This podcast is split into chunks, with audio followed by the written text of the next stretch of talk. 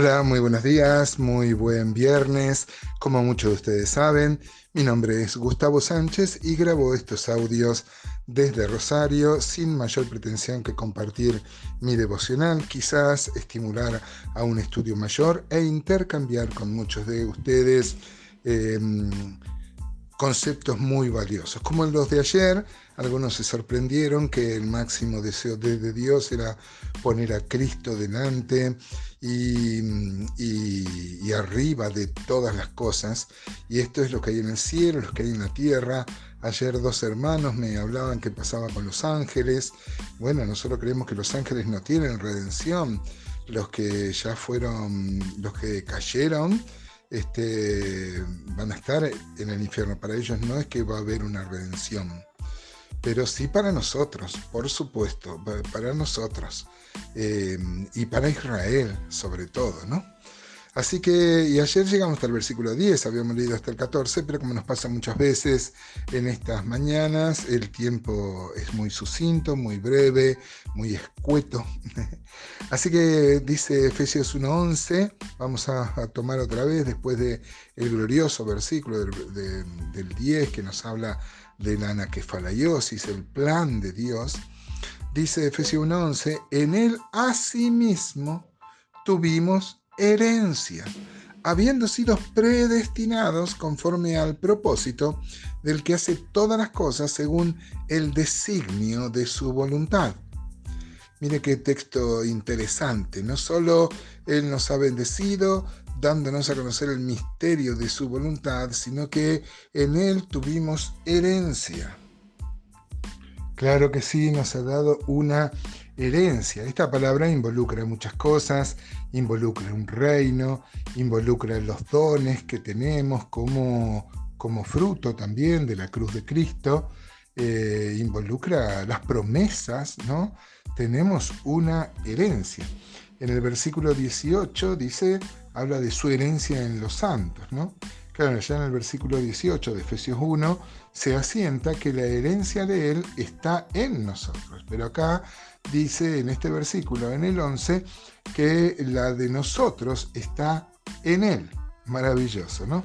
Nosotros mismos fuimos hechos una herencia para Él y tenemos en Él herencia. Ahora dice que habiendo sido predestinados conforme al propósito del que hace todas las cosas, según el designio de su voluntad.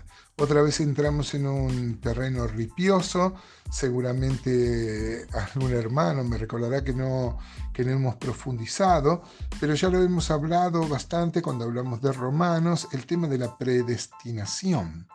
Esto sirve para la discusión entre los hermanos, entre el pueblo de Dios, entre el pueblo cristiano.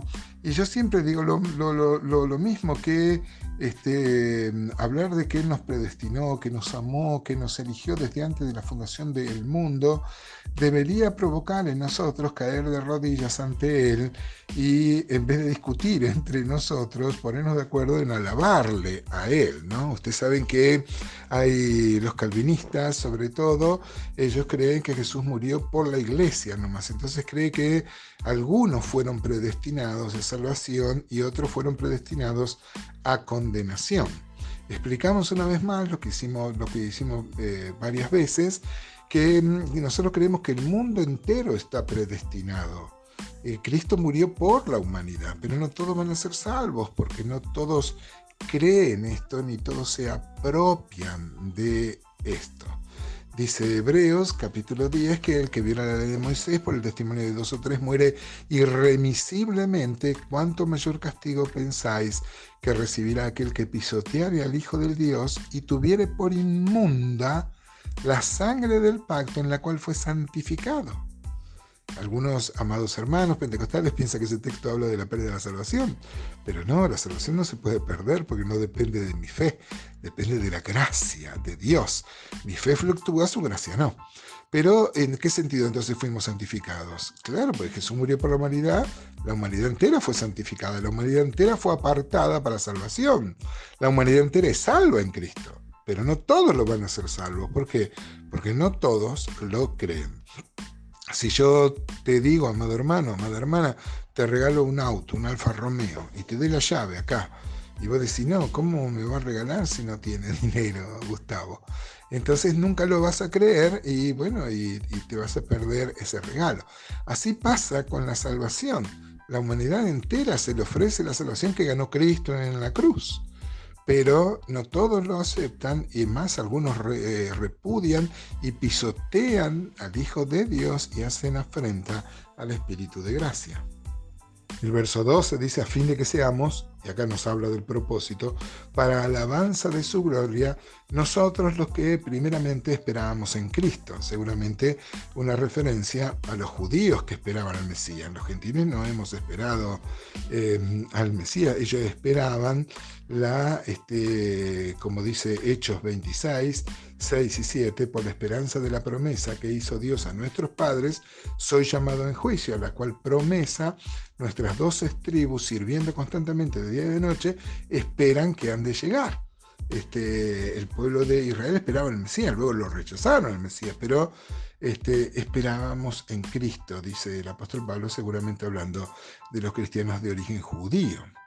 Pero esto no, no, deja de lado a los gentiles, ¿no? Porque el plan de Dios es salir del judaísmo y hacer el llamado universal. Efesios 1.13 dice, en él también vosotros, habiendo oído la palabra de verdad, el evangelio de vuestra salvación, y habiendo creído en él, fuisteis sellados con el Espíritu Santo de la promesa. Ustedes saben que en los tiempos bíblicos los documentos o la correspondencia se hacía en un en, o, en papiros o en pergaminos y se sellaban, se le ponía un sello de lacre. Primero para probar la, la veracidad de, de, quien escribe, pues se ponía el lacre, que era como una cera reblandecida, y la persona ponía su anillo eh, que estaba grabado con su nombre, su, escudo, y bueno, y eso le daba validez. Pero también este, eso impedía, como era un lacre, que fuera abierto por otro que no sea el destinatario final, o sea, eso nos habla de la seguridad. Dios nos puso un sello, hermanos. Dice que eh, hemos recibido, fuimos sellados con que con el Espíritu Santo de la promesa. Y mire qué hermoso el 14, dice que es, la, que es las arras de nuestra herencia hasta la redención de la posesión adquirida para alabanza de su gloria. ¿Ve? Cuando usted quiere comprar algo, por ejemplo, y teme que se lo vendan a otro, entonces no tiene toda la plata, entonces deja una, una parte, una seña. Bueno, esa es la palabra que usa para acá, arras, ¿no? La palabra griega rabón, que significa eso, un adelanto, ¿no? Como el primer pago que nos hizo Dios de la herencia final. Miren qué maravilloso, el Espíritu Santo es la garantía. Porque vio cuando uno seña algo que lo va a comprar seguro, ¿no? Eh, no quiere decir que todavía no somos del Señor, entienda la figura que está usando el apóstol Pablo, dice que el Espíritu Santo es la seguridad, la garantía, el adelanto de lo que nos espera, ¿no? Dice el apóstol Pablo que cosas que ojo no vio, ni oído yo, ni han subido el corazón de hombre, son las cosas que Dios ha prometido a los que le aman. ¿Qué tal, hermano? ¿Qué provoca esto en tu corazón? ¿Esto te mueve una mayor santidad, alabanza o buscar más de Dios? ¿O te resbalan estos conceptos? Ojalá, hermano, que no sea así y podamos vivir en consecuencia del alto llamado que hemos recibido.